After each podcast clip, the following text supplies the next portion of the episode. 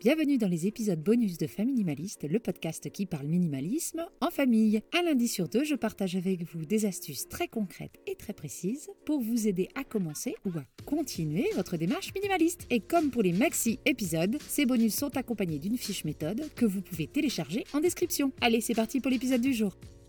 Et si on profitait des vacances pour trier notre bureau? Par bureau, j'entends l'espace qu'on utilise pour faire le travail administratif de la maison. Là, on garde tout ce qui est papeterie, crayon, post-it, etc. Que ce soit en effet un meuble, donc un bureau, mais aussi une étagère, une partie d'une pièce dédiée au travail à la maison, voire une pièce entière. Le tri du bureau et des papiers, c'est jamais quelque chose qu'on aime, et à juste titre, je crois. Donc voici quelques astuces qui pourraient vous aider. Déjà, je pense que si on n'aime pas faire ce travail de tri dans nos papiers en particulier, je parlerai des fournitures ensuite, c'est à mon avis pour trois raisons principales. La première, c'est que cela nous confronte à des choses pas forcément agréables. Des papiers d'assurance, des décisions de justice, des papiers de vente ou d'achat d'un bien qui peuvent être associés à des souvenirs mitigés. Donc du coup, on repousse. Ma solution, c'est de se dire que les vieux papiers sur lesquels on tombe ne vont rien changer à la situation, à notre vie quotidienne. Ce qui est fait est fait. Donc non, c'est pas agréable, mais si on range ses papiers correctement et une fois pour toutes, on risque moins d'y être confronté par mégarde le jour où on cherche quelque chose. Par contre, si cela nous aide à prendre conscience de la manière dont on gère nos finances, nos assurances, etc., eh ben c'est tout bénef. Vous avez bien fait de vous mettre le nez dedans, youpi, vive le tri. La deuxième raison, c'est qu'on a peur des mauvaises surprises, de trouver une facture impayée ou un papier qu'on croyait réglé alors que non.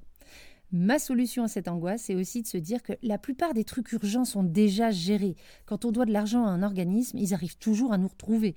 Donc il est quand même improbable de retomber sur de très très vieux problèmes non réglés.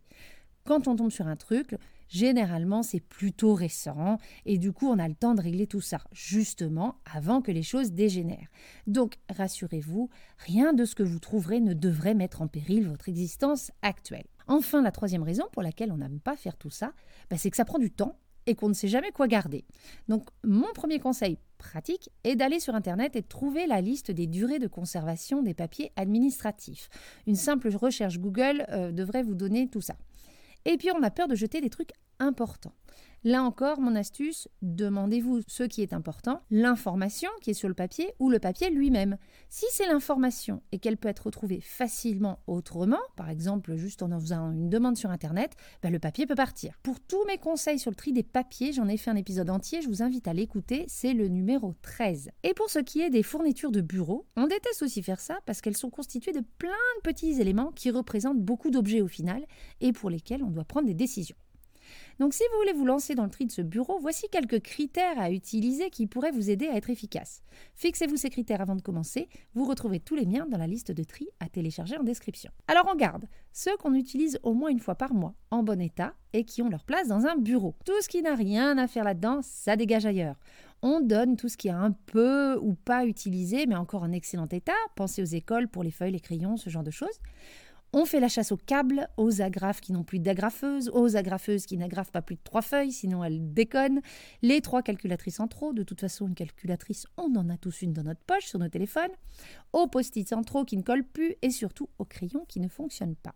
Bref, c'est comme pour toute autre pièce, on pense à ses habitudes, ses usages, et on se débarrasse de ce qui nous ne sert plus. Et oui, les cours de l'université qui datent du siècle dernier que vous avez gardés au cas où, je vous donne l'autorisation de les balancer. Ils ne vous serviront jamais. Le savoir mis à jour est dans les bibliothèques, sur Internet et surtout pas dans vos cours. De toute façon, si vous vous posez une question, c'est quoi votre premier réflexe? De déterrer une boîte au fond du placard ou de sortir votre téléphone et de faire une recherche? Et voilà pour l'épisode du jour. J'espère qu'il vous aura plu et qu'il vous sera utile. N'oubliez pas d'aller en description pour télécharger la fiche méthode. Je vous dis à jeudi 17h pour mes épisodes plus longs, en solo ou en duo. Je partage avec vous astuces, méthodes et réflexions pour vivre une vie concentrée sur l'essentiel et débarrasser du superflu. Si vous voulez me soutenir dans la création de ce podcast, vous pouvez me laisser un commentaire ou alors des cœurs et des étoiles sur vos plateformes d'écoute. Je vous dis à très bientôt et en attendant, n'oubliez pas, vivre avec moins, c'est vivre avec mieux.